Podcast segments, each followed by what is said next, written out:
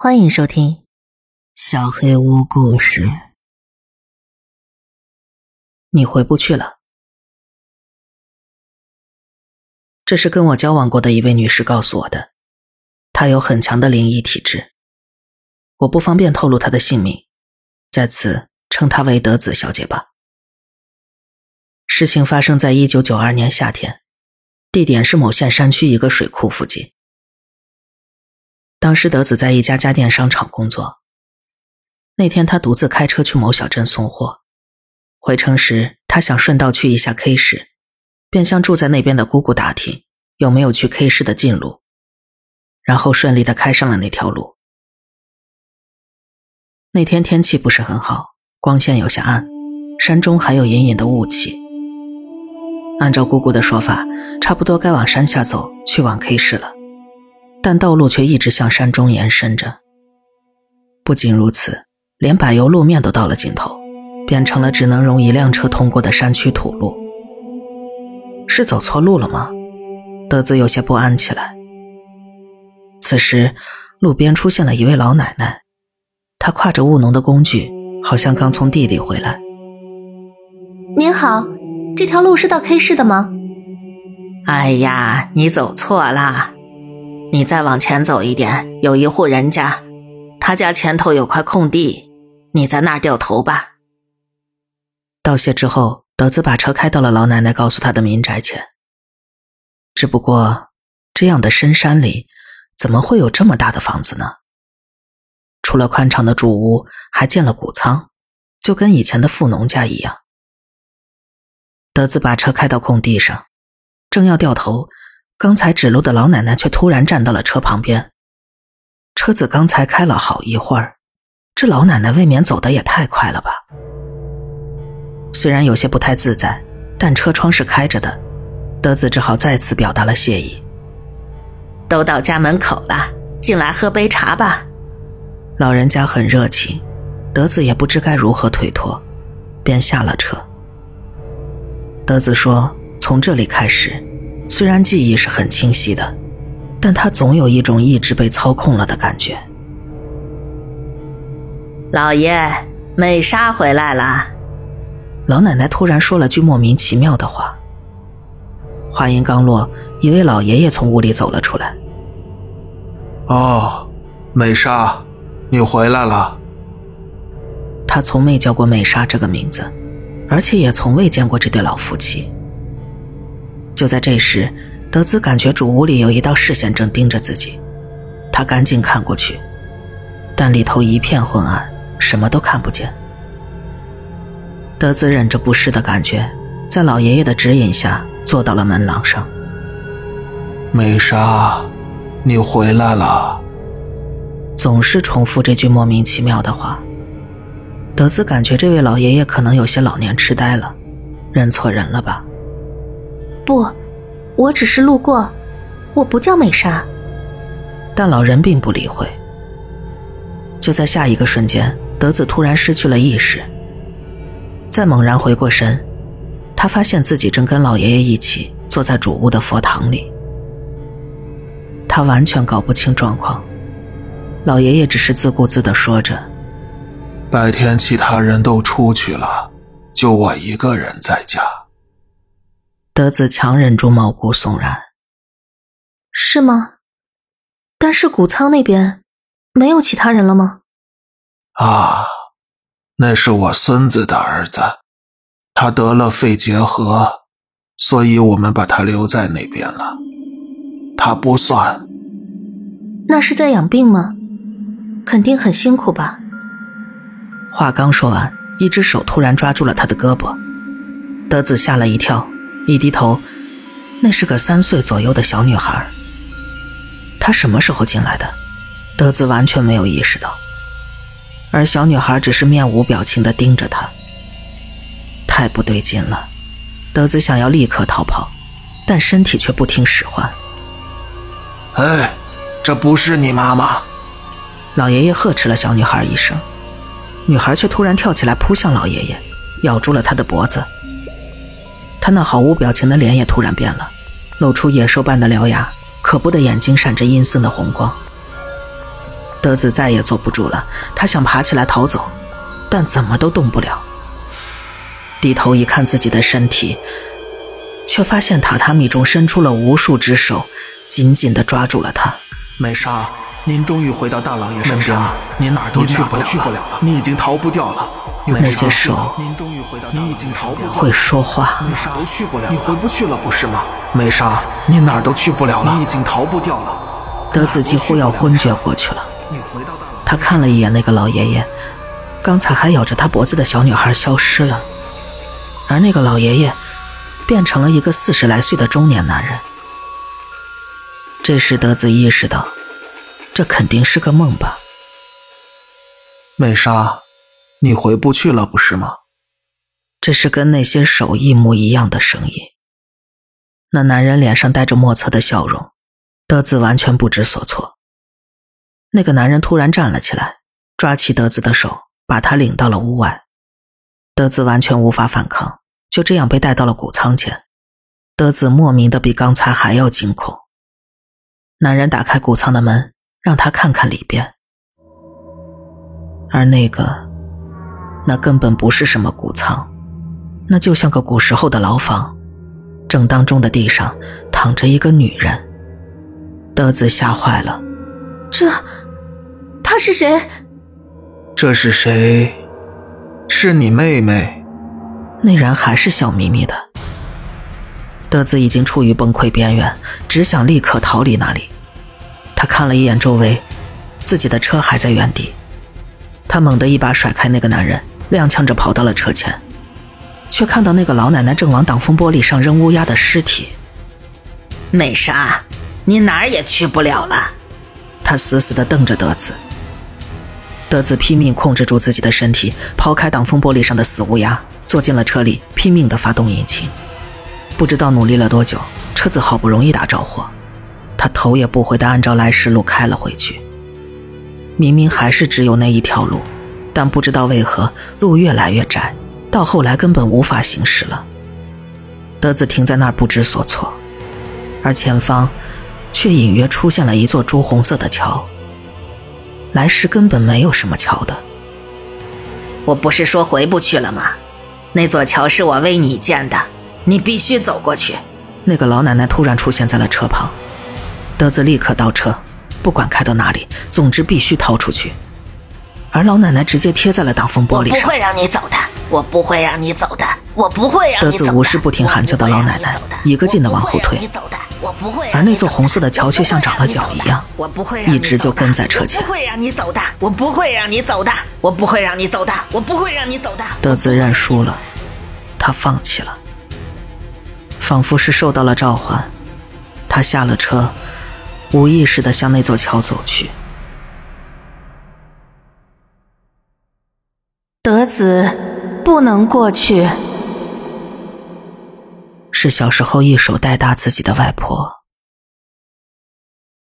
神智恢复的一瞬间，德子再次晕了过去。回过神来，他正开着车。走在熟悉的柏油路上，可以说是九死一生吧，或者说幸亏有外婆帮忙，从另一个世界逃了出来。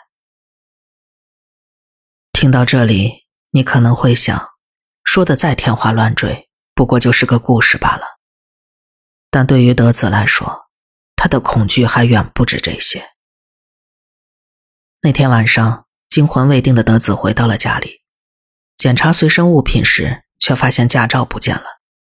没有驾照是很麻烦的，他当晚就去了警察局申请补发。到了警局，没想到驾照已经被当作失物上交了。德子如释重负，填写报告准备领回去。但是驾照拿到手里才发现，那上面的照片根本不是自己。警察怀疑有人伪造执照，甚至参与其他犯罪，便暂时扣押了下来。并进行了调查。然而，除了照片不是德子本人，这是一张货真价实的驾照。警方后来调查得知，那张照片的主人是富山家的女儿，名叫美莎，而富山家正是德子当时去送电视机的那家。在两年前，照片中的美莎，在德子经历恐怖事件的地方附近，因交通事故身亡了。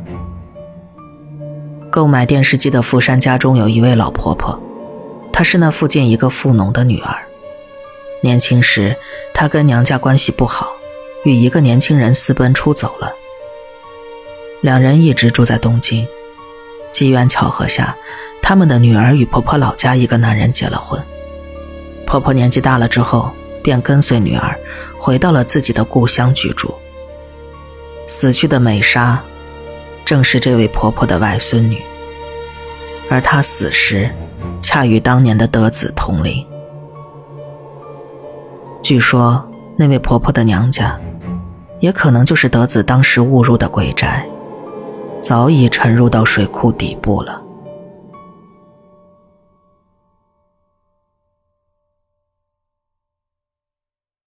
妈妈的分身。那时我还在读高中，某天傍晚放学回家，发现妈妈正在厨房做晚饭。我到家一般是六点半左右，这个时间点做晚饭也是正常的。可问题是，妈妈每周有三天都会出去打工，晚上七点多才能回家，而这天就是这样的日子。我有点疑惑，但还是说了句“我回来了”。然后回房间换衣服去了。回到客厅，打开电视，躺在沙发上，对面厨房里的妈妈头也不回的说了句：“欢迎回来。”我跟爸爸妈妈和妹妹四口人一起住在一间小小的独栋里。妹妹每天放学后要做网球训练，晚上八点左右才能回来，而爸爸在信贷公司做业务，基本第二天上午才能回来。客厅的矮桌上放着四个奶油铜锣烧，旁边还有张纸条，写着“一个人只能吃两个”。我肚子有些饿了，就按照便条上写的吃了两个，然后泡了一壶茶。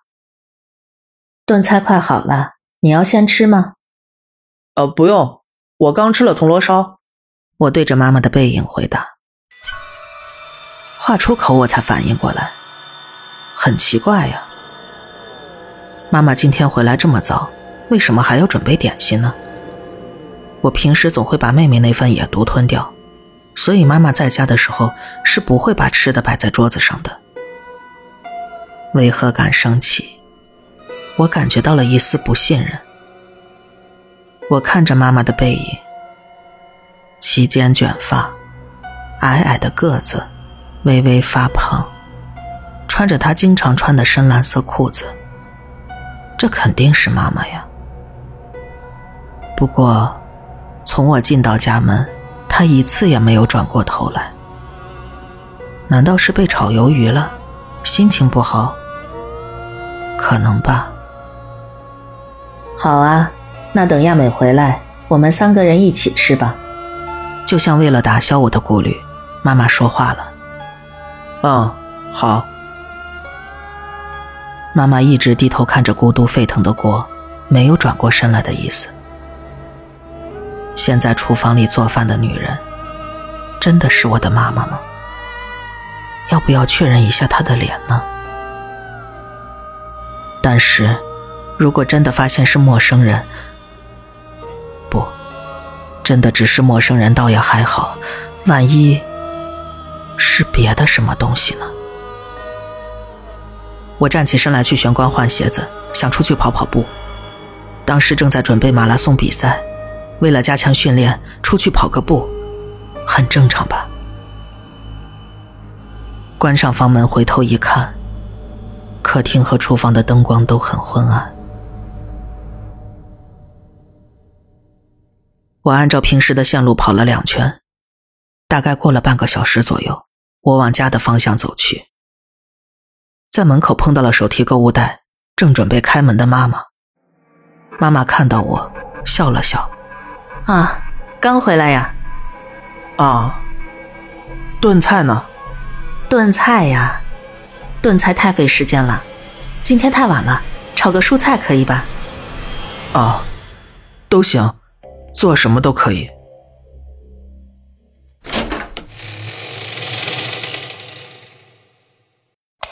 打开玄关的灯，穿过走廊走向厨房。里边很黑，没有人。后来我跟妹妹都去了外县上大学，然后毕业，各自独立了。我在东京上班，妹妹在外县一家大型百货公司工作。最近妈妈来东京旅游，住到了我家里。周六陪她去银座吃了晚饭，然后回到家里，轻松的喝起了啤酒。妈妈，有件事。听完我的话，妈妈沉默了一会儿，然后低下了头。妈妈，那时候，爸爸总是不回家，是工作太忙了吧？其实，他在别的地方有女人，还说要跟我离婚，所以妈妈才着急出去打零工。但是那么长时间没工作了，很难再适应，所以总是被欺负，每天都活得那么累，不如死了算了。你们也一起吧。当然。我做不到，但那确实很痛苦啊。不过后来，你爸爸被外遇对象给抛弃了，真是活该。妈妈抬起头笑了，所以，那可能是我的生魂吧。这就是我所谓的不可思议经验了。但其实，我并不是很相信妈妈说的这是关于生魂的故事。我觉得，那天在厨房做饭的，就是我的亲生母亲，并非是辞掉工作回来做饭的妈妈，而是当时那个地方存在一个在家做炖菜的妈妈，一个正在打工的妈妈。如果那时候我没有吃铜锣烧，而选择了自己先吃炖菜，那这个世界就没有我了，那就是平行世界的分歧点。说句题外话，老爸的外遇对象死于交通事故。当时妈妈笑着说自己淋了雨，但其实是经历了一场死别吧。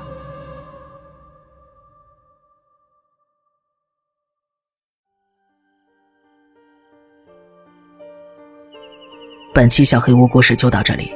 如果你做噩梦的话，没有关系，我会来把它吃掉的。我是小黑屋的墨，那我们梦里再见了。